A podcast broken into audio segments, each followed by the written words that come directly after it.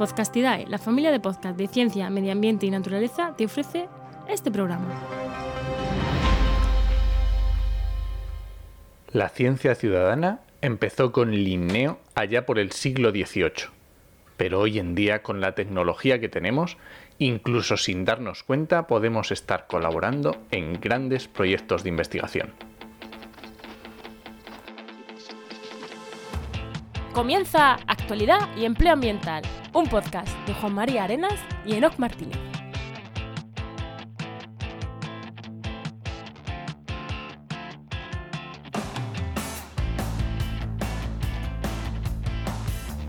Programa 56 del martes 9 de junio de 2020.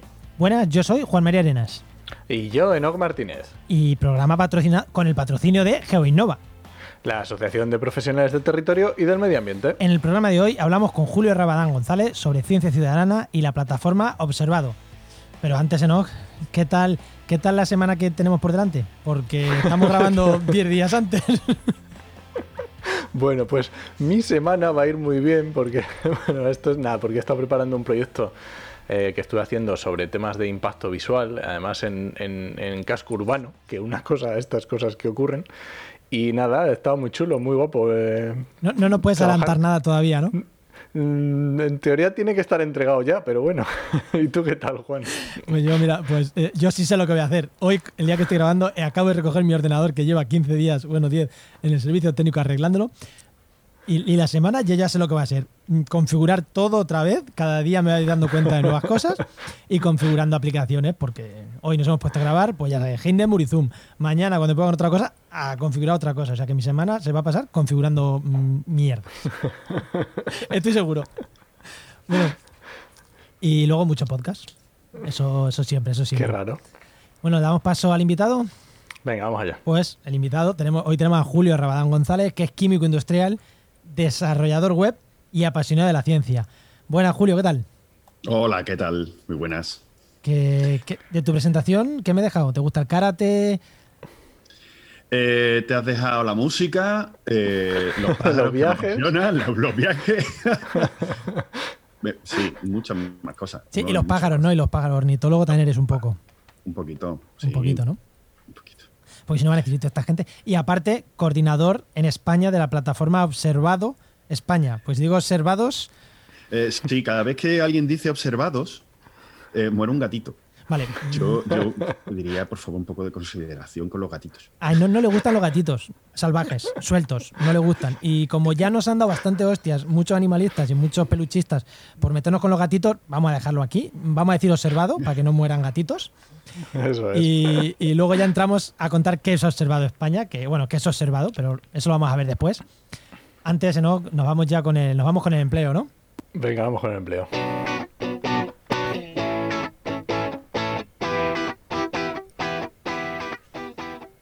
Pues lo primero, como siempre, hablando de empleo, hablando de la, de la página web www.trabajamediambiente.com, la página web que ya sabéis que, que Enoch mantiene un montón de ofertas de empleo. ¿Y cuántas tenemos, Enoch? ¿Se va recuperando esto la cosa? Pues sí, parece que se va recuperando un poquito y tenemos ahora mismo que estamos grabando 129 ofertas de empleo disponibles. Y ya seguro que el día sabéis. que se emita son más. Porque Sí, sí, va poquito a poquito. Poquito a poco va subiendo. sí, vamos subiendo poquito a poquito. ¿Y qué destacamos?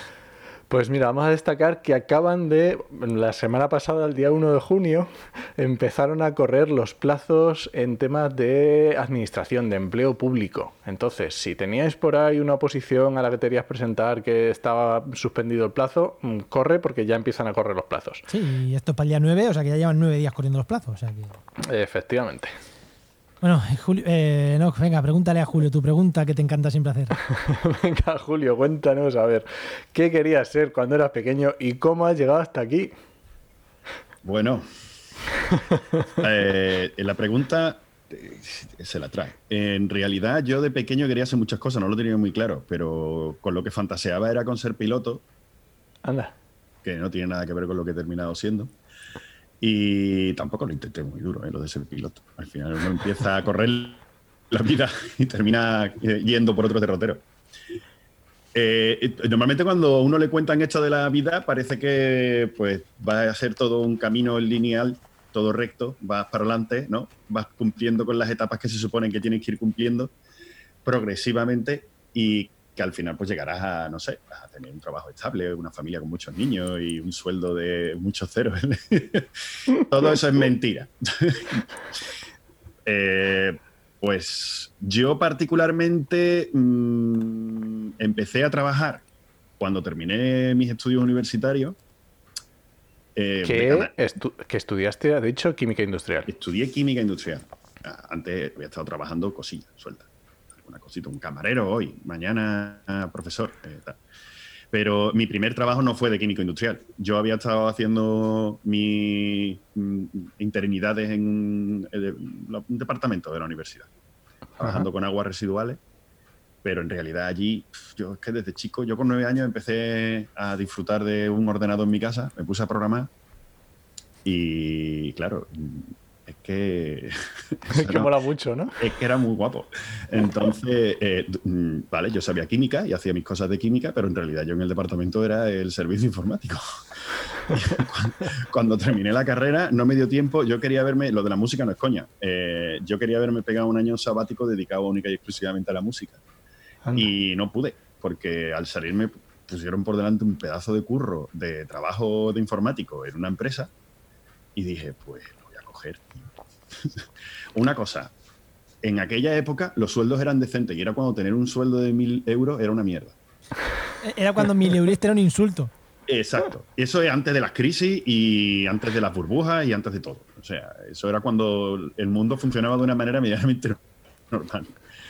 Y de ahí ya me metí en el mundo de la informática y te iba a decir, aquí estoy, pero eso también es falso, porque yo terminé montando mi empresa de informática, que básicamente soy yo. Es un modelo de, trabajo un poco raro pero luego se empezaron a surgir otras oportunidades, te metes en otros follones y ahora estoy aquí de, mm, coordinador de la plataforma de Observado España y además soy eh, anillador científico de aves con lo cual también hago servicios de anillamiento científico de vez en cuando. Pues muy bien. Pues eh, ramificaciones. para que, vamos a ver, para que la gente lo entienda. Lo que hemos dicho muchas veces. Saber algo, estudiar algo y saber otras cosas. Pero es que en tu caso es llevar las máximas. O sea, estudiaste química, sabías informática y has terminado haciendo cosas de pajaritos, de biología, que de hecho yo pensaba que eras biólogo. Pues mira, Juan, lo has resumido en medio minuto y yo he tardado un poco más. No, pero... sí, sí, es eso, es eso, básicamente. Sí, sí. Damos yo creo que damos para mucho. Entonces, eh, joder, si tienes inquietudes por... Estamos en horario infantil, acabo de decir una palabra. Sí, sí, no te preocupes. no pasa nada. Si tienes inquietudes y, tienes capacidad para investigar campos nuevos, no creo que es que sea una cosa que puedas hacer, sino que es que hay que hacerla. Y si puedes ganar la vida con algo de ello, pues mejor. No, eso lo tenemos. genial. Nosotros tenemos claro que, el, camino idílico de yo quería ser esto y terminé siendo eso que quería ser. Eh, ¿Cuánta gente de 56 programas han dicho eso? pues. Creo que Germán, creo que Germán Orizaola, Orizaola sí que dijo desde pequeño: Yo quería ser científico en biología y he sido científico en biología. Sí, y creo alguno más, pero ahora mismo no, te creas Incluso eso decía, pero yo quería estudiar animales y he terminado estudiando plantas. y además que si te gusta alguna, a lo mejor no te gusta estudiar y, no has encontrado todavía alguna actividad que a ti te mole. Yo intenté, cuando terminé COU, bueno, yo soy viejo, yo, estudié COU. El, cuando, el año antes de entrar a la universidad, eh, yo quería hacer, eh, espérate que me acuerde, odontología. Y dije, no, odontología no, finalmente no. Luego dije, venga, ciencias del mar me voy a ir a Cádiz y hago ciencias del mar. Me encanta el agua, ¿eh? me encanta el mar y todo. Me dijeron mis padres, Cádiz está muy lejos, búscate algo en Sevilla. Eso es una pasta. Claro. Y luego fue biología. Me gusta la biología, en realidad. Yo podría haber hecho bien. Debería haber hecho biología, o no. Y dije, sí, pero al final los biólogos son todos unos muertos de hambre. En eso no me he equivocado, ¿ves tú? Y dije, pues me voy a meter a química. Y hice química. Y tampoco me arrepiento, ¿eh? Yo, la química me parece que está en todos lados, por lo cual es maravilloso. Pero al final yo realmente con lo que solamente he trabajado una vez de químico y fue con mi primer, mi primer y único sueldo de químico, me compré una guitarra eléctrica y es lo mejor que me ha dado la química en mi vida. que, es lo de estudio ideal, eso es un poco, a no ser que tengas una vocación fortísima por algo, en realidad estoy seguro que puedes aprender y estudiar muchísimas más cosas.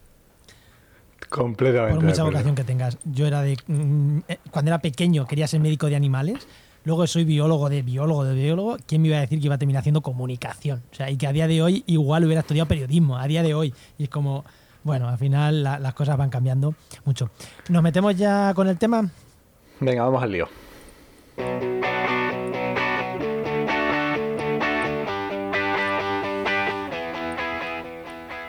Pues hoy vamos a hablar de ciencia ciudadana, porque Julio, de- después de todo lo que nos ha contado, eh, es experto en ciencia ciudadana y es una herramienta súper útil en la que todo el mundo podemos ayudar a hacer ciencia. Pero vamos a empezar por el principio. ¿Qué es, Julio? ¿Qué es la ciencia ciudadana? Eh, bueno, eso yo soy usuario de la ciencia ciudadana y mi contacto con la ciencia ciudadana eh, empezó siendo, pues como no soy científico biólogo, pues empecé a participar en proyectos y de repente uno descubre que eso se llama ciencia ciudadana. Eh, básicamente la ciencia ciudadana es ciencia que se hace con la colaboración de gente que no tiene una formación profesional en ciencia y en la cual, y esto es importante, ese voluntario o colaborador no es el sujeto de estudio.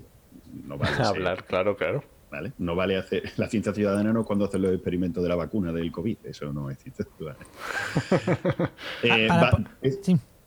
e- esa es básicamente la definición, es ciencia en la que es- se hace sobre todo con un grupo muy grande de gente voluntaria y tan, bueno, se llama ciencia participativa, ciencia distribuida, pero básicamente es eso. Y siempre que se hagan estos proyectos con una supervisión científica, tiene que tener algo de. Yo hablando, Julio, preparando el programa, el día que estuvimos hablando tío por teléfono, yo te dije que yo hace ya muchos años participé a ciencia, a ciencia- haciendo ciencia ciudadana. Y para que la gente lo entienda, yo cuando tenía 20 años, hace ya algunos también, eh, yo colaboraba con SEO Overlife. SEO Overlife, todo el mundo sabe lo que es, la, la asociación, la, la ONG de, de- de aves, ¿no? De conservación de aves. Y lo que hacíamos era, estaba España distribuida en un montón de cuadrículas y yo, en mi caso, yo me iba tres, días al año al campo a escuchar aves nocturnas y les pasaba los datos a SEO. Igual que lo hacía yo con un, con un amigo, con un compañero, lo hacía gente en toda España. Entonces, SEO con esos datos que todo el mundo les pasábamos en nuestros tres días de campo, pues sacaba informes de tendencia de aves nocturnas, que no sé si lo siguen haciendo, el programa Noctua se llamaba. Sí, sí, sí, sigue. Sigue, ¿no? Pues, y, pero Sí. claro, ahí ni, ni geolocalización ni leches. Eso era con papel y boli, lo metías en. y les mandabas un correo, porque ni, ni plataforma donde meter la información, les mandabas un correo y le decías, pues en la cuadrícula no sé cuál, he detectado un caraboy o no sé qué. Claro. Pero ya eso es ciencia ciudadana, ¿no? Para que la gente lo sepa. Yo cogía datos y, y SEO Overlive no pudiera haber, no podría hacer esto sin nuestra participación, pero es que además eh, era imprescindible que Overlive no dijera, no, no, tenéis que ir tal día y tal día. O sea, ellos estandarizaban el método, ¿no? Esa es la parte también importante de la ciencia ciudadana, ¿no? Claro, hay que tener una coordinación por encima que ponga un poco de orden a to- todo lo que va pasando. Eso es ciencia ciudadana, lo que se llama ciencia ciudadana tradicional. Cuando tú tenías 20 años, pues bueno, las cosas, había ya internet y tal, pero no era lo que, lo que hoy en día tenemos en todos en nuestra mano. La tecnología ha venido a liarla, como siempre. Y, y lo que ha- y uno de los efectos principales ha sido la revolución de la ciencia ciudadana. Ahora es brutal la capacidad que tenemos de tomar datos porque nos podemos comunicar en cualquier sitio, en cualquier momento podemos coger y tener datos con una precisión. Tenemos un GPS, un teléfono satélite, un termómetro, un sensor magnético, todo eso lo tenemos en nuestro bolsillo. Y además eh, tenemos la- el tiempo libre para poder coger e ir por ahí haciendo este tipo de cosas. Con lo cual, toda esa información se envía a unos pedazos de servidores que ahora podemos coger y manipular toda esa información que se genera. Porque lo del Noctua era de juguete comparado con la cantidad de datos que se recogen ahora. Y la cantidad de información que se recogen en los proyectos de ciencia ciudadana ahora es tremendo. Y necesitas inteligencia artificial y deep learning y todo este tipo de tecnologías de análisis a lo bestia para poder sacar una información porque es tal el volumen de datos, bueno, el Big Data famoso sale y el Big Data se hace con ciencia ciudadana.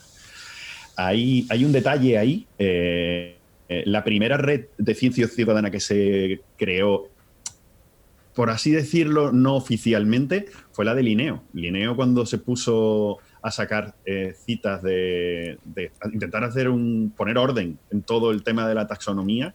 Eh, Linneo no se recorrió todo el mundo cogiendo muestras y mandando, sino que tenía su red de colaboradores y él pues se ponía allí a recibir y a organizar las colecciones.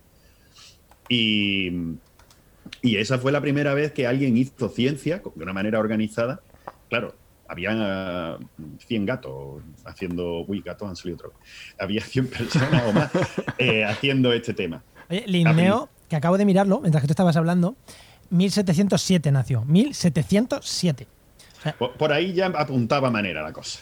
¿Vale? O sea, 1720, 30. O sea, que cuando, que cuando vemos todos los botánicos eh, poniendo los nombres científicos de las plantas y que muchas veces se pone L punto, que quiere decir que la describió Linneo, realmente Linneo se aprovechó de todo lo que hizo un montón de gente.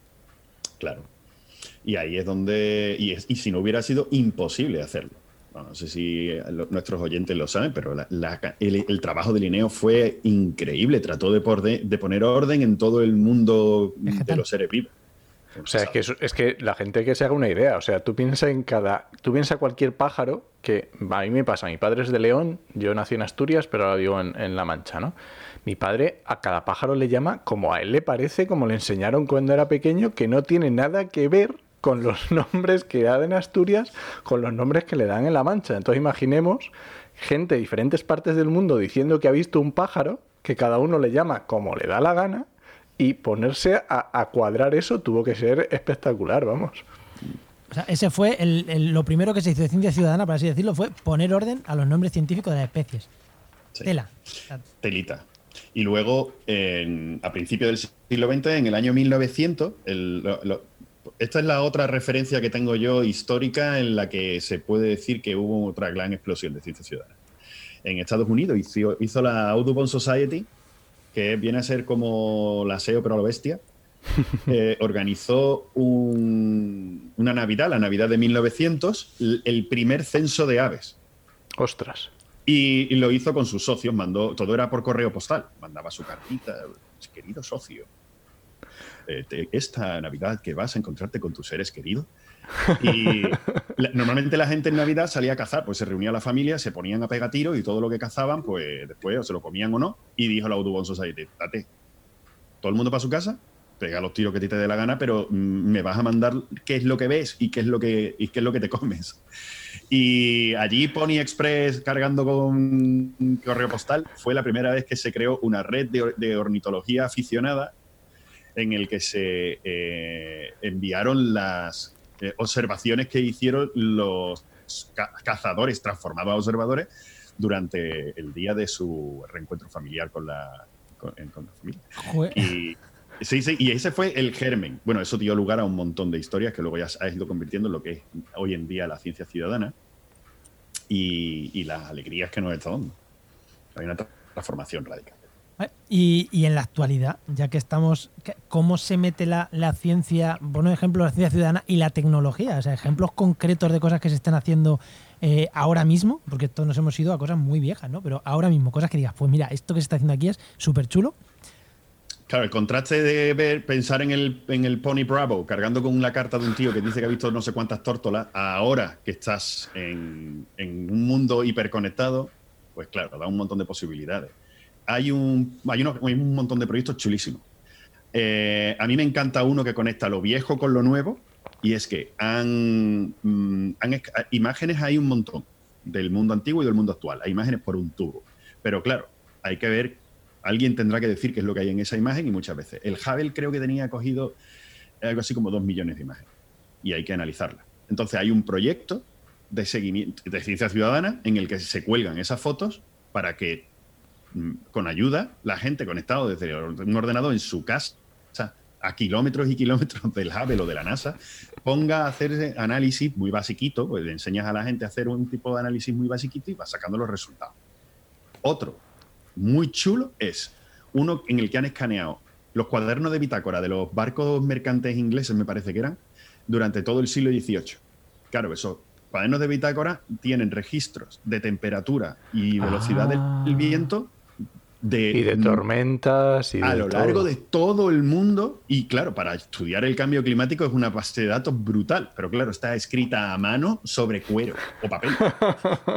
Eh, claro, esos datos hay que digitalizarlos y bueno, ahí te ponen y tú haces un- un- una colaboración masiva y te puedes poner a hacer este tipo de cosas.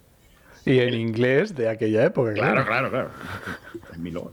Y el tema de la tecnología, por ejemplo, lo que estábamos hablando antes, en el teléfono móvil tenemos un sensor magnético. Hay un proyecto que se encarga de estudiar las alteraciones del campo magnético de la Tierra simplemente con tu teléfono móvil.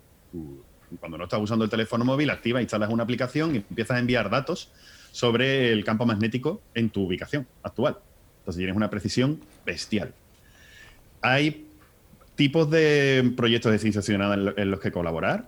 Hay muchísimos. Que- Hay otros en, Eso que hay otros en los que ju- en juego puedes colaborar. Vamos, hay eh, para todos los gustos y dependiendo de tu nivel de conocimiento. Claro, que parece que la ciencia ciudadana es ir por el campo y cuando veas a una butarda decir, he visto, he visto este pájaro. Una pero, butarda. Pero es mucho, va muchísimo más allá, ¿no? Por lo que nos estás contando que igual la gente, la primera parte la tiene clara, o he visto medusas, o he visto.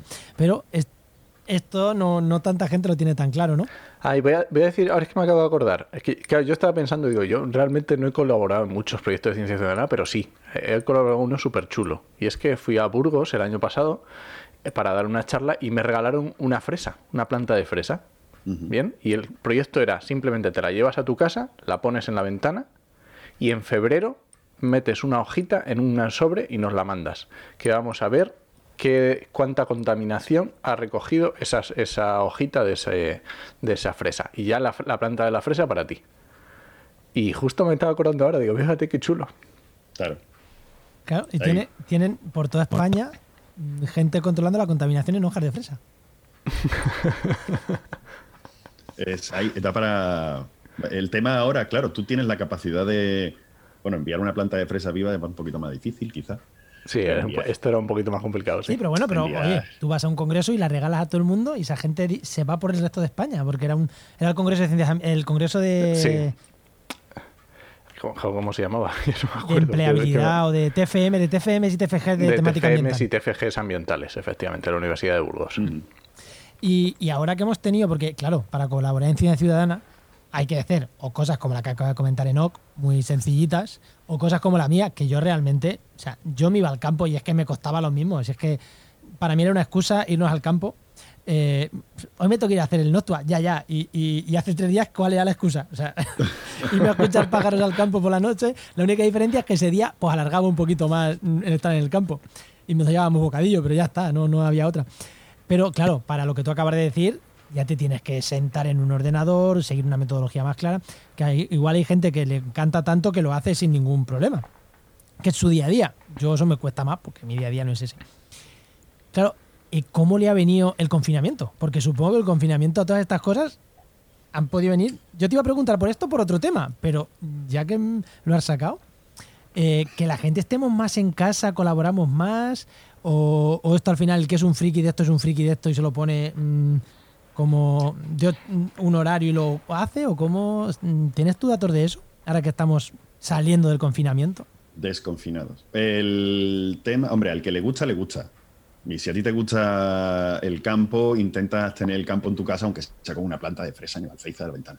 Pero el tema nos ha ido muy bien, particularmente. Y yo creo que a nosotros y a todas las plataformas de ciencia ciudadana el confinamiento ha sido bestial. Eh, nosotros hemos pegado un pelotazo, tanto en número de observaciones como en observadores. Cuando dices nosotros, te refieres a la plataforma observado. A la plataforma observado. De las otras a- no lo sé porque no tengo acceso a las estadísticas, pero sí sé que la gente está muy contenta y que se han hecho campañas que han sido muy, muy- han sido muy exitosas, tanto de participación como en volumen de datos.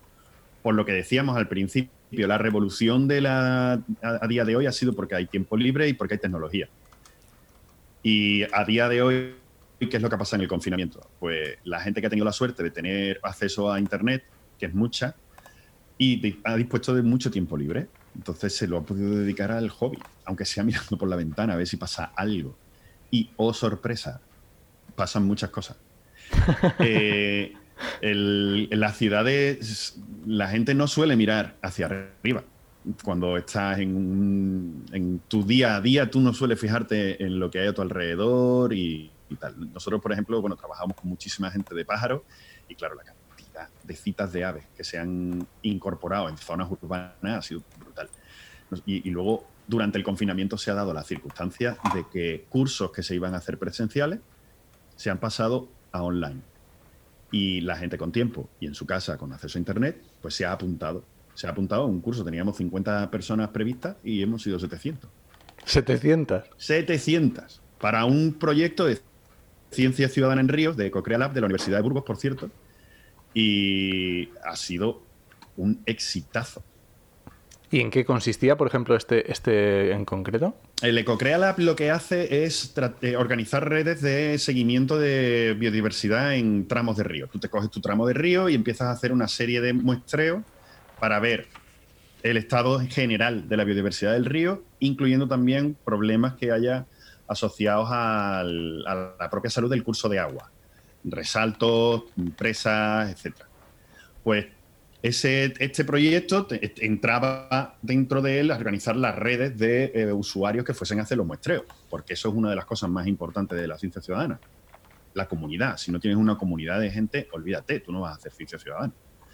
Eh, En este, eso es así. Eh, Se puso como objetivo 50 personas y de repente, ¡pa! 700. Dice, Dios mío, ¿qué ha pasado? Dice, claro, es que, claro, es que mira, pa pasar, de, pasar, de, gente de cerca de Burgos que puede hacer el curso a gente claro. que le gusta el tema en toda España. Es que. Exacto. Es que, claro, es que el salto es, el salto es grande. Y, y, y, la gente tiene disponibilidad, la gente está muy dispuesta a hacer este tipo de cosas si te gusta y dices, ostras, saber de esto, venga, me apunto, ¡pam! Y a lo mejor ahora no, está, no, han estado haciendo los muestreos durante el, el confinamiento, o sea, estado haciendo la formación, ahora vas a la calle y empiezas a hacer muestreo. Bueno, y ya que hemos hablado de vuestra plataforma de observados, cuéntanos un poco qué es observado. Observado, observado. No observado. Observado. Observado es, se llama observado porque es la plataforma en castellano, se castellaniza el nombre. El nombre real es Observation, ahí con acento es una, esto es una plataforma de ciencia ciudadana que surge en el año 2005 cuando dos holandeses que eran pajareros dicen, y yo, esto de apuntar en papel o en un Excel en tu ordenador, esto ahora para compartir las cosas es una mierda. Y lo que no, lo que no se comparte no existe, como decía Andy Patterson. Y como dice, pues está el muchacho sano.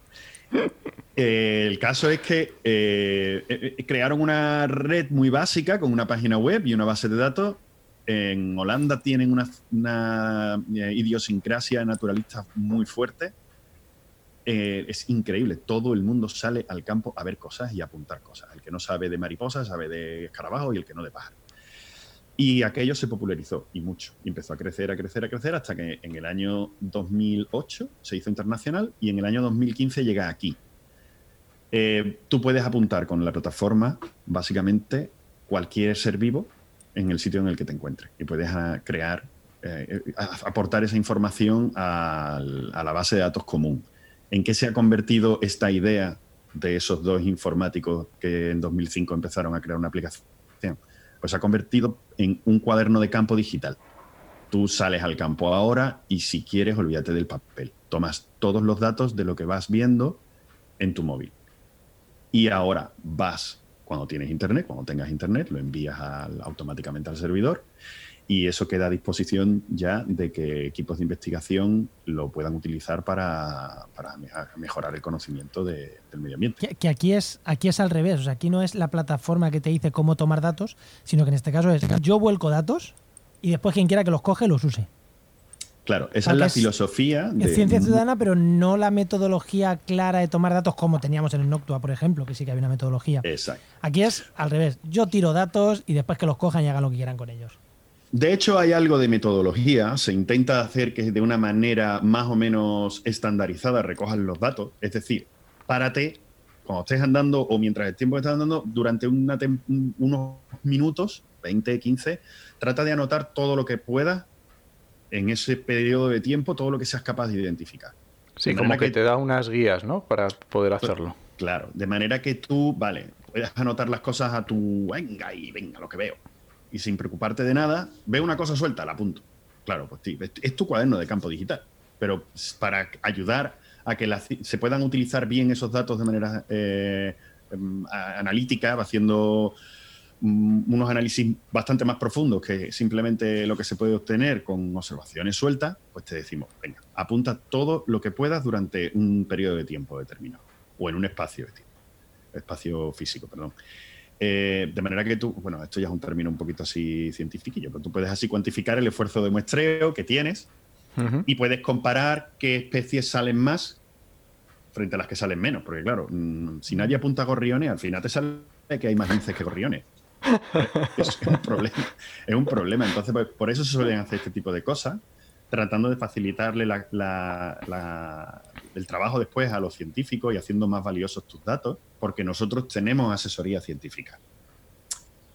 Sin embargo, tratamos de aprovechar el valor que tiene esos 200.000 usuarios que tenemos nosotros en nuestra plataforma tomando datos. Ahora mismo tenemos, em, lo diré, 200 millones de datos. 200 millones de observaciones, son muchas. Y, pero no somos la, hay plataformas como IBERT, que es que ya el nivel de, datos es astronómico. Eh, que, después, espera, espera, repite el dato. 200 millones de datos has dicho. 200 millones de observaciones. 200 de observaciones. Y, y sois pequeñitos, o sea que Iber, por ejemplo, tiene más. Muchas más. Sí, sí, sí, sí, sí. El, nivel, el volumen de datos de Iber es bastante más grande. claro, eh, volvemos a lo mismo. Imaginaros, esto no se puede hacer sino conciencia ciudadana. Es, es, imposible. Es imposible. Hay varios ejemplos que a mí me gusta mucho de poner las charlas que están por ahí en YouTube, si alguno quiere verlas, de cosas que se hacen con gastándote una pasta, poniéndole eh, cacharros a los buitres para ver por dónde se mueven y luego lo único que, para obtener los mismos resultados, lo único que tienes que hacer es irte a cualquier base de datos como la nuestra y, ver realmente por dónde se mueven, porque es por donde la gente lo ve. Y salen, casan. Entonces tú pones una diapositiva encima de la otra y es igual. Dicen, pues podía haberle preguntado a la base de datos y hubiera terminado antes. Eh, en realidad, pues, sabes más cosas y le pones un GPS a un buitre, o 60 o 70, no me acuerdo cuántos pusieron. Y un dato que sí se me ha olvidado, aquí en España, bueno, 200 millones tenemos a nivel internacional. En España somos 2.200 este, eh, usuarios los que estamos realmente metiendo datos y son 2 millones y medio de citas las que tenemos a nivel de España, que no está mal. No está mal tampoco, no está mal, no está mal. No. Y ahora que estábamos hablando de esto, eh, le estamos, o sea, el usuario que está metiendo los datos le estamos suponiendo un, al menos algo de conocimiento, ¿no? Por lo menos para saber lo que está viendo. El tema, claro, lo que estábamos hablando antes de mm, con esta información que se hace, eh, hemos tenido la suerte de poder eh, colaborar con el Naturalis Biodiversity Center de, que está en, Países Bajos. Este es el tercer eh, museo de historia natural más importante del mundo, después del Smithsonian y el, y el Museo de Historia Natural de Londres tienen unos, es, brutal los equipos que tienen allí y tienen un equipo de informática que lo que se ha dedicado es a coger todas las fotos interesantes de su colección sumadas con las fotos que ha subido los, los, los, los, citizen scientists, los ciudadanos científicos que han colaborado subiendo sus imágenes a observado. Y en observado hay 22 millones de fotos cargadas. Es de esos 22 millones de fotos se han seleccionado aquellas idóneas para hacer un entrenamiento y se ha creado un sistema de identificación automático de especies. Hola. De manera que tú vas al campo, dices, mira, yo esto, esta planta no sé cuál es, pero me gusta. Bueno, pues hazle tres, cuatro fotos y tienes un botoncito de identificación automática que la plataforma se conecta, la aplicación móvil se conecta a la plataforma y te dice, esto tiene un tanto por ciento de probabilidad de ser no sé qué. Y ahora mismo son 16.000 especies. Joder. ¿Qué consigues con esto? Pues que tú puedas con una aplicación móvil explorar, a ver qué hay alrededor. Tanto si no tienes ni idea de nada, como si realmente te gusta un, grupo de especies o algo, lo sabes, pero no. El, hecho es que incluso tú haciendo esto, de probar la plataforma, ya estás además retroalimentando el sistema, metiendo nueva información, nuevas fotos que van a servir para que aquello funcione a posteriori mejor todavía. De hecho, este proyecto que se ha hecho para Bélgica y para Holanda ha funcionado muy bien y ahora lo estamos ampliando para que eh, reconozca también las especies de aquí, de la península ibérica, de Canarias y de Baleares, que somos el país con mayor biodiversidad de Europa y algo así pues mola. Tenerlo. Eh, no, tú tenías unas Digamos que este es cosillas- un poco el retorno, ¿eh? Tú tenías unas preguntas que, que, que tengo aquí yo, que tenías apuntadas que me Sí. súper interesantes. Yo hay una siempre que hablamos de especies y geolo- geolocalización me surge la duda del problema de las especies protegidas. Porque claro, si ves un gorrión, lo que decía antes, si ves un gorrión y dices, pues mira, he visto un gorrión, pues perfecto. Pero claro, si ves un lince y lo pones en la plataforma exactamente donde has visto un lince, eso puede dar lugar a problemas. ¿Cómo se gestiona este tipo de información? ¿O cómo se hace? ¿O Pues cuando tú subes un dato que es peligroso, por así decirlo, a la plataforma, el primer filtro que hay es el propio observador. Tú puedes ocultar la observación, porque en observado es una cuest- esto es súper importante que quede claro. El dueño de la información que se sube a observado es el observador. Por eso dices el tema de que es el cuaderno de campo de cada uno. Exacto. Es tu cuaderno de campo personal. Tú decides qué es lo que haces con esa información. Nosotros simplemente somos los garantes de que esa información esté ahí disponible para ti y, y para el futuro tuyo y para la gente con la que tú quieras compartir. Eso incluye que si tú has visto un lince y no quieres hacer pública esa ubicación ni esa observación, pues lo primero puedes hacer que esa observación en concreto quede, quede guardada. O puedes no compartir nada de lo tuyo nunca. Y decir, "Mira, yo no lo quiero compartir jamás con nadie. Y ya está, pues no se le muestra ni se le entrega a nadie. Cuando llega un equipo científico, nosotros volcamos los datos, pero solamente volcamos los datos de aquella gente que haya dado su permiso. Claro, se le dice que, que Pepito, el de Algeciras, es muy rarico y no quiere compartir sus, sus avistamientos. Todo el derecho del mundo. Ya cambiará de idea en el futuro. el eh, otro tema es que nosotros tenemos los filtros también configurados para que las especies susceptibles de eh, ser amenazadas en el caso de que se comparta una ubicación, pues hay distintos grados de, de seguridad y en función del grado que sea, pues se dice simplemente se ha visto un lince, que es lo que ocurre en el caso del lince. Se ha visto un lince. ¿Dónde? No te lo digo. ¿Quién? Tampoco. Pero se ha visto un lince. O otras especies en las que ni siquiera decimos que se ha visto. No decimos que se ha visto un lobo o no decimos que se ha visto un oso. ¿Por qué? Porque, bueno, pues a lo mejor dan diciendo que se ha visto un oso, ya sabe todo el mundo que tiene que ir a ver el oso. Pues entonces no lo decimos. Y cosas así, otras Bueno, que si son... es ir a verlo, no es todo lo malo. Eh, bueno, sí, efectivamente. Pues, estamos pensando en animales, pero mm, el problema de las orquídeas es similar. Hay mucho recolector ávido y sabe eh, dónde tiene que ir en cuanto florecen ciertas orquídeas. Pues las protegemos. Entonces, eh, queda, puedes incluso hacer. Esa, esa información sí que está disponible para los equipos de investigación que tengan que trabajar con los datos cuando nos lo pidan, pero no se comparten de manera pública. Esto a lo mejor a la gente le suelta, suena un poco raro, pero vamos, yo voy a poner mi, ejemplo personal. Yo no, mm, o sea, no soy un friki de los pájaros ni de ir, o sea, no, la verdad que no soy nada, nada en el campo, soy un poco desastre. Pero a mí me pues, sucedió una vez aquí en Ciudad Real que, ah, bueno, con una, con una persona que habían detectado, habían visto un lince y yo escuché así a lo lejos cuatro datos sueltos de, mm, oye, pues hemos visto en la finca de no sé quién y no sé qué, no sé cuál. Pues yo, sin decir nada, cogí al día siguiente, fui capaz de encontrar la localización y encontré rastros del lince. Obviamente el lince ya no estaba porque um, iría donde estuviera, pero yo, que no, no soy nada tampoco del otro mundo, fui capaz de encontrar ra- el rastro de ese lince. Así que la gente tiene que tener en cuenta que esto es muy, muy bueno y la verdad que, oye, genial. Sí, de hecho, eh, no hace falta solo ver el bicho. Tú puedes meter en la plataforma, ayuda muchísimo a cualquiera que quiera. Tú cogiste y dijiste, a ver, yo tengo curiosidad, voy a ir a ver si encuentro allí un lince. No viste el lince, pero viste un rastro, Sí. identificaste ese rastro como lince. O sea, tú dijiste, aquí ha estado el bicho. Aquí ha estado, sí, aquí han fumado. Aquí como vacilado. Yo vi la colilla y dije, aquí han fumado. Claro. En este caso, eh, eso es un dato maravilloso porque aparte de que alguien te diga que ha dicho que el otro, fulanito, no sé, bueno, tú has visto una evidencia de que por allí ha pasado un lince. Ese dato es importante para la conservación del lince. Y, en la plataforma también, por ejemplo, permite que tú subas no solamente la observación directa, sino que puedes subir huellas, puedes subir eh, excrementos, huesos. Sí, es, lo, em, es lo mismo que decía yo antes del Noctua. Nosotros no veíamos las aves nocturnas. Bueno, alguna vez, alguna vez, porque si estás en el campo por la noche, pues, alguna vez. Pero, pero nosotros subíamos mm, cantos. Igual, claro. Es el mismo caso.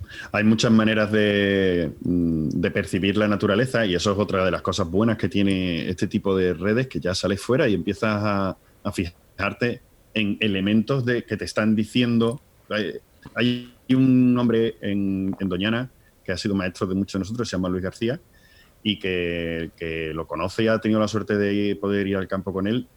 Al final llega a la conclusión de lo único que enseña este hombre es saber a, a mirar porque tienes alrededor tuyo un montón de cosas que no ves. ¿Y dónde está? Claro, que no ves. Y es la magia del tema de la observación de la naturaleza.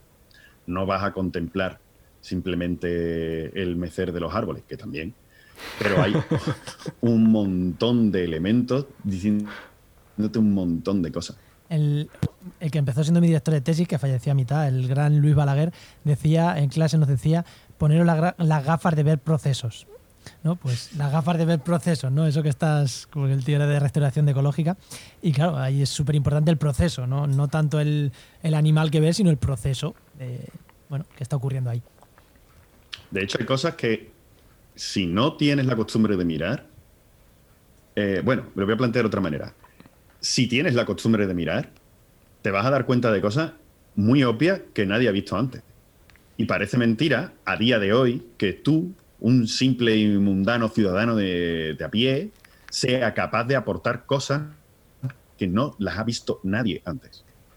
Pues yo te estar diciendo, y volviendo con el tema del confinamiento y de la ciencia ciudadana, Dale. eh, mucha gente eh, ha visto ahora un montón de fauna en, lo, en, las ciudades. Pues igual es porque no estaban mirando y no sabían qué mirar, ¿no? Porque igual muchos de esos animales que estamos viendo ya estaban ahí. ¿Qué opinas tú de eso? Porque Hombre, es verdad que ahora seguro que ha habido marcitas, seguro que ha habido marcitas de claro. jilgueros en las ciudades, de, de un montón de, de, un montón de animales en las ciudades. Que es... eh, eh, está claro que el, el, nivel de molestia que había para la fauna en, dentro de, las, de los cascos urbanos se ha reducido notablemente. Entonces, hay más citas porque hay más bichos, vamos a llamarlo así en general. Puede ser, pero yo eh, no sé en qué tanto por ciento eso va a, ser, va a ser, o sea, qué tanto por ciento de responsabilidad tiene el hecho de que no esté la gente para que haya más bichos, al hecho de que simplemente es que hay más citas porque la gente está mirando. O sea, ha salido a la calle y se ha puesto a escuchar. No hay una, con, bueno, voy a poner un ejemplo de quizá, no hay una conquista de verderones por las ciudades. Simplemente estaban ahí, ahora los estás oyendo. Tanto porque no hay ruido de coches y porque te estás poniendo el oído, te estás asomando ahí a la ventana. A... Pero yo recuerdo una imagen icónica, eh, una vez pasando por, pasando por el centro de Sevilla, eh, 80 buitres dando vueltas la, en la plaza de al lado de la catedral, encima estaban los buitres, habían cogido una térmica en medio de la ciudad y iban, iban, ellos iban de paso. ¿no? Es que, y nadie se estaba enterando. No, es súper es súper común que es súper común que, las que, que, los buitres eh, y muchas rapaces las vemos mucho en los márgenes de las autovías porque las autovías generan térmicas. Entonces, mmm, claro, o sea, que, que, no me resulta tan raro que una ciudad genere una térmica. No me resulta tan raro, son islas de calor. Entonces, es. Pero claro, lo que tú dices, bueno, hay que mirar para arriba. Yo, claro, no, y además dice, bueno, un bicho de dos metros y pico dando vueltas, a, mm, no uno, ochenta, y nadie mira hacia arriba ni siquiera por curiosidad. Y dice, bueno, pues claro, evidentemente, ¿qué pasa? Que en nuestro día a día, caminando de un sitio para otro, no nos. No nos, no nos paramos, ¿no? Y ahora, pues sí, pues nos hemos parado, afortunadamente. Y probablemente, a ver, eh, yo, estos son observaciones personales, pero a los mirlos este año les ha ido muy bien. No había, nos ha pillado, otra cosa que también influye mucho es que el confinamiento ha pillado la época reproductora. Con lo cual hay explosión de aves. Claro, están criando. ¿sabes?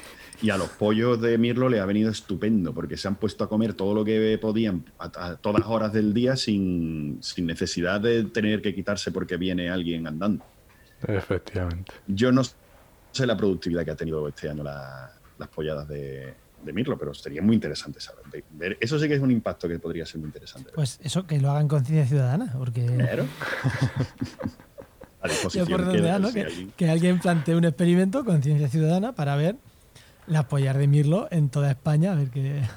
a ver qué producción ha habido. Y compararlo con la del año que viene. Si no hay, pues a ver qué tal va.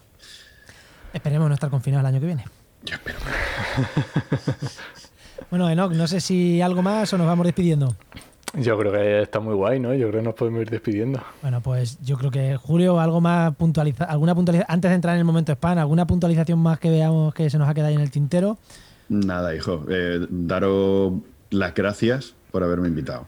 No, hombre, pues- gracias a ti, Pues genial. ahora el momento spam. Antes de las gracias, momento spam. ¿Dónde podemos encontrarte? ¿Dónde podemos eh, encontrar la plataforma, la app, lo que quieras? Que de hecho, de hecho, mm, seguro que esta app, eh, los que nos escuchan todos los programas, que creo que hay cuatro o cinco que escuchan todos los programas.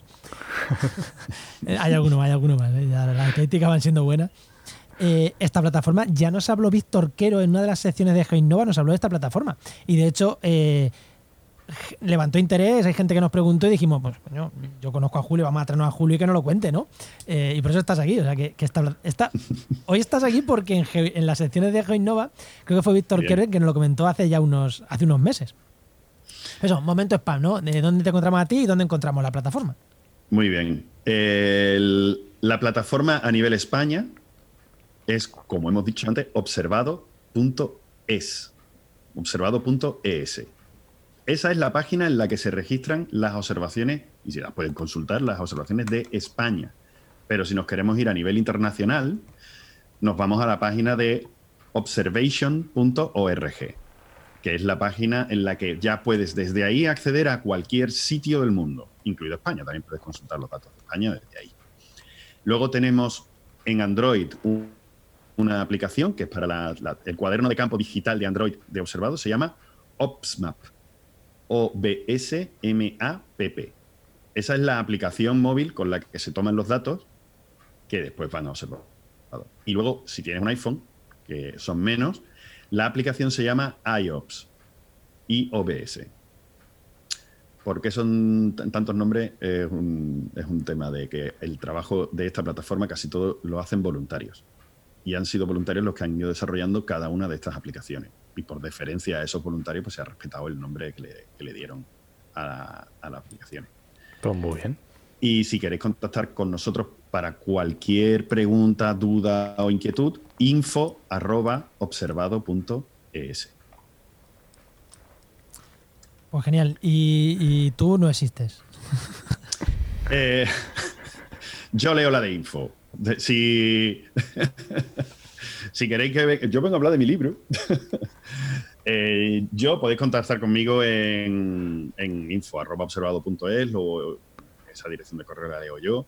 Y aparte, bueno, pues tengo mi empresa de, de software y etcétera, etcétera. Eh, si queréis que echarle un vistazo, pues podéis entrar en mi LinkedIn, me buscáis Julio Rabadán González y ahí veréis todos los proyectos en los que estoy metido y las cosas en las que estoy trabajando. Y para contactar conmigo, Julio arroba deletreo, S de Sevilla, O de Orense, M de Madrid, M de Madrid, S de Sevilla, punto net, soms.net, que es el horrible nombre de mi empresa, pero me gusta mucho y me lo quedo. Pues genial.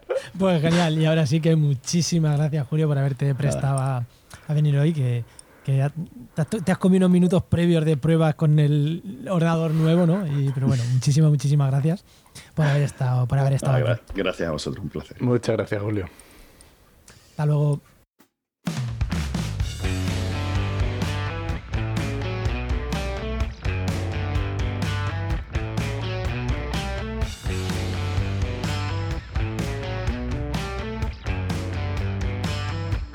Pues continuamos con el programa y como siempre eh, vamos con la sección que viene gracias a GeoInnova La Asociación de Profesionales del Territorio y del Medio Ambiente. y que cada semana nos traen un par de recursos pues súper útiles para los de, que nos dedicamos a estas cosas de- del medio ambiente de una manera o de otra. ¿Quién nos trae las recomendaciones hoy? Pues hoy nos trae las recomendaciones Luis Quesada, que no es la primera vez que nos viene por aquí, que ya sabéis que es geógrafo y director de GeoInnova. Muy buenas, Luis. Hola, ¿qué tal? ¿Cómo estamos? Muy buenas, Luis. Que joder, fuiste el primero que viniste y ahora eh, han pasado mucha gente por estos micros y, y repito, ya teníamos ganas de tenerte por aquí otra vez, Luis. ¿Qué, qué, qué nos traes esta semana? Bueno, eh, sobre que soy el primero y que han pasado muchos, al final eh, comentar que en Genova somos muchos, Sí, por eso eh, gente, y, y realmente pues hay que dar voz a, a todas las personas que, que colaboran con, Genova. Y bueno, las herramientas que yo quería traer em, para esta semana tienen que ver con la fragmentación de- del paisaje, Mm, ¿vale? Em, eh, para hacer estudios de paisaje, estudios de integración paisajística, incluso en aquellos puntos eh, que se destinan eh, para estudios de impacto ambiental en temas de paisaje, uno de los puntos claves es evaluar eh, el tema de la fragmentación del paisaje o cómo, cómo se diferencian, cómo se, se mezclan o, o qué relaciones hay entre las diferentes unidades y subunidades de paisaje. Más o menos por el 1995, ya estamos hablando del milenio pasado, eh, eh, sí, somos viejos, pues salió una herramienta que desde entonces es bastante utilizada, eh, fue como una especie de herramienta de investigación que se llama Fragstats, que posteriormente fue eh, evolucionando y sacaron una especie de plugin de complemento para ArcGIS 10. Ese mismo plugin, eh, digamos que se ha ido en, en su versión eh, para software libre, eh, está representado por un par de plugins que sería Fragscape y Lecos, que sería Landscape Ecology Statistics, que se- se desarrollan en QGIS. Estas herramientas lo que hacen al final es eh, bueno, pues trabajar con diferentes eh, variables del territorio en su versión raster y eh, algunas también en versión vectorial, como pueden ser pues, pues bueno, sistemas de suelo, o la, el el Cover, el proyecto SIOSE. Eh, mapas en español, eh, hablamos también de temas de hábitats, ecos- ecosistemas protegidos, especies, etcétera. Al final que, son que- que le puedes meter mapas de cualquier tipo a la herramienta y te hace las conectividades metiéndole mapas de casi cualquier tipo. Efectivamente, al final, eh, bueno, de casi cualquier tipo, efectivamente. Te tienes que, eh, una de las cuestiones que tienes que tener claros es como cuáles son aquellas variables que, que, digamos que, que son características del paisaje o del territorio que vas a trabajar, ¿vale? Claro. Y otra de las cuestiones que, suele- que, suele- que tienes que tener muy claro también es, eh, a nivel técnico ya, es que, sobre todo si estás manejando cómo, cómo trabajar los archivos raster, qué características tienen que tener, qué escala tienen que tener, qué resolución Claro. tienen que tener, para evidentemente no, no acabar teniendo eh, pues datos que no sean eh, veraces. Antes, antes de, ter- antes de terminar, me ha gustado un montón un detalle que has dicho, que casi cualquier tipo, y tienes, y has dicho, tienes que tener claro qué datos son los interesantes, porque muchas veces, eh, aquí estamos recomendando herramientas, pero muchas veces, y eso me ha pasado a mí haciendo la tesis, dice, quiero usar esta herramienta y con estos datos, ya, pero es que esos datos no te aportan absolutamente nada, o sea, tienes que tener muy claro, la herramienta es la herramienta, o sea, que no por utilizar en estadística R o estadística o un Excel vas a tener mejores resultados. Si lo que puedes hacer, lo puedes hacer en un Excel, y sabes manejar un Excel, pues, pues- pues no te tienes que ir a utilizar un R o, o eso. O sea, que, que eso me gusta mucho, ¿no? Lo de- tienes que, cualquier cosa, pero tienes que tener claro para qué usas la herramienta. A ver, ahí tenemos dos cuestiones claras. La primera, eh, el valor del, del técnico, es decir, el conocimiento propio del técnico a la hora de utilizar esas variables, de utilizar también la herramienta, y sobre todo el valor del dato. El dato es una de las cuestiones más importantes. A nivel informático suele decir, cuando metes datos o cuando metes información, eh, cuando metes basura, normalmente tienes basura. ¿Vale? Pues en este tipo de herramientas, si basura, garbage, al final eh, se traduce en variables que no, no, no son representativas, pues al final eh, obtienes eh, datos que no son representativos del, del Ay, sistema. Claro, es que es Totalmente de acuerdo. totalmente de acuerdo, es que es así, es que tienes que meter buenos Sí, sí. datos y, y- y saber analizarlos. Si es, que, si es que las herramientas son herramientas. Entonces, eh, nos dice eh, Fragstack, que asumo que es un software que, que no es que, que no es solo para GIS, ¿no? Que, que aquí, mm, mm, porque has dicho que está la herramienta que es Fragstats, Sí. que es de estadística, y luego está la integración en GIS. O sea, a Fragstack le puedes meter, que le metes? ¿Mapas en otros formatos o cómo? Que Eh, me resulta en eh, no, no, no. Eh, también te permite trabajar en como, eh, digamos, con, con cartografías. ¿eh? Em, digamos que eso funciona como un programa aparte, que se desarrolló como un programa aparte que solo gestionaba eso. Lo que pasa es que después eso ha tenido una evolución eh, eh, en el cual se puede integrar o se han integrado con, con softwares como ArcGIS o como O eh, softwares como QGIS, ¿vale? Pero en realidad Frasta también funciona como sí mismo, de hecho su versión 4, que es, eh, creo que es la que está, eh, ya es la más desarrollada. Han cambiado también todo lo que es el, eh, la, la, interface, la es más moderna, moderna para entonces, pero, pero ya realmente es, es, es otra cosa. Se puede, se puede utilizar sin, sin tener esos conocimientos. ¿vale? Lo que es importante es tener el conocimiento de qué estás mezclando o cómo, cómo, interra, cómo interrelacionan esos, esos patrones estadísticos. Pues, Muy buena. Pues mm, creo que herramientas súper útiles. Eh, y no sé, Enoch, ¿algo más? Nada, nada. Darle las gracias a Luis. Muchas gracias por traernos esta, Pues- esta pasada. Pues muchas gracias y nos escuchamos la próxima vez que vengas a, a comentarnos por aquí algo. Yo encantado de volver. eh, ya sabéis que siempre que me acuerde y me llaméis, aquí estaré. Así que sin problema. Bueno, pues nos despedimos. Antes recordaros que esta sección ha sido patrocinada por GeoInnova La Asociación de Profesionales del Territorio y del Medio Ambiente. y que puedes encontrar en www.geoinnova.org.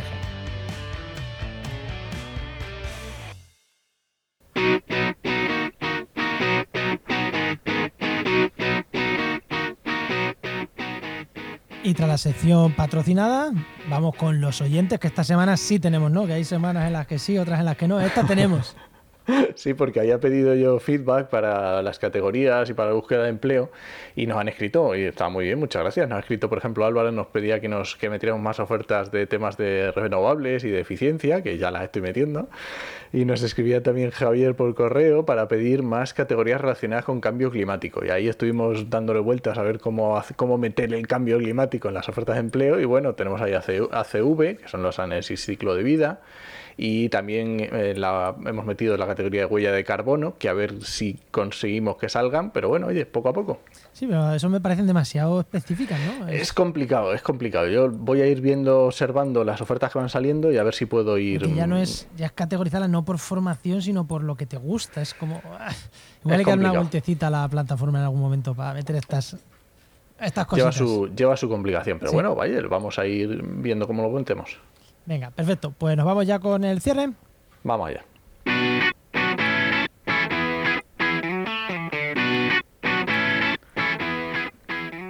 Y el cierre, que antiguamente se llamaba el networking y los eventos. Pero como los eventos ya es imposible, solamente os voy a recomendar para hacer networking grupos de Telegram. De verdad, muy buenos. Y no estamos hablando del grupo de Telegram de actualidad implemental, no. Juego- Grupos de Telegram en general. Muy buena idea. Sí, mejor que redes sociales incluso. Bueno, es una pseudo red social, ¿no? Es una pseudo red social y depende del grupo de Telegram, puede ser de muy buena calidad, incluso mejor que redes sociales, pero eso ya depende de, cada grupo. Sí, esto es como todo. Y nada más, ¿no? Eh, veo que tenemos un Nada. montón de eventos, ¿no? Pero Sí, pero es que es imposible, no sabemos cuáles van a haber, cuáles no. Esto es un jaleo. Sí, yo hace poco, hablando de eventos, eh, a finales de septiembre es el Conservío, que en principio sigue en pie. Yo que estoy un poco en la organización, sigue en pie. Pero han dicho que sí, oye, que se apunte la gente, eh, creo que es sobre el 20 de septiembre, que si no se va, de- se va a devolver el dinero y, o se va a posponer. Pero vamos, Sí, del 17 al 20 de septiembre en Málaga. sí, ese. En principio va a seguir, pero vamos, yo, yo estoy dentro y creo que no va a ser. ¿eh? Pero es mi, mi corazonada, ¿no? Estamos ahí pendientes a ver qué nos dicen desde Málaga, de la Universidad de Málaga. Y nos vamos con recomendaciones ya para cerrar.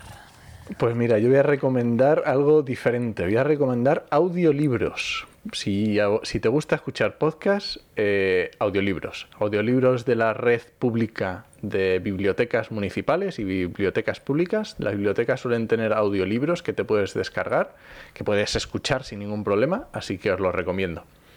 Mm, yo llevaba, con mucho tiempo y al final esta semana me decidí y me registré en la, en la web de la biblioteca de aquí de Ciudad Real y ahí estoy, ya he empezado. Y pues. Sí, si te gustan los podcasts, es que es. Hoy justo hablaban de, de- de si un podcast relatando poesía es podcast o no es podcast. Eh, Yo qué sé. yo qué sé, pero como. Hazlo. Claro. se, lo, se lo estaba escuchando a un podcaster, a Iván Pachi, que tiene un podcast nuevo que se llama eh, Objetivo Podcast. Y, le y esta semana ha hecho respuestas, ¿no? Ya, bueno, mi recomendación puede ser, puede ser esa directamente, ya que estamos. Iba a decir otra, pero ya que estamos. Y, le preguntaban eso. ¿Y yo qué, ¿Cuánto tiene que durar un podcast para que sea podcast? porque si son una poesía pueden ser 40 segundos. Y, y él recomendaba uno de José Escolar, que es de- de- poesía, quien le guste que habla de, de libros. Recomendaba también a, a José Escolar, que es, tiene un, po- un podcast de poesía. Y decía, oye, hay podcast de 40 segundos que son maravillosos y otro de 3 minutos. Dice, el tío hace poesía. No digo el nombre exacto, pero buscarlo, porque es verdad que es súper común. Si buscáis podcast de poesía, seguro que os sale, seguro que os salen algunos. Si os gustan, pues oye, buscarlos por ahí que también hay. Pues muy bien. Bueno, vamos ya, ¿no? Yo creo que sí. Bueno, pues nos vamos hasta la semana que viene. Recuerda que puedes escucharnos en cualquier plataforma, que nos dejes comentarios allá donde quieras, en nuestra página web de Podcastidae, en la página web de Trabaja, en las redes sociales o en Apple Podcasts, Ivos, donde quieras, intentamos recogerlos. ¿Vale? Oye, si estás en Apple, ponnos cinco estrellitas que mola mucho. Eh, os esperamos el. Os esperamos el martes que viene en Actualidad y Empleo Ambiental y durante toda la semana en trabajaenmedioambiente.com y en nuestras redes sociales. Nos escuchamos. Adiós.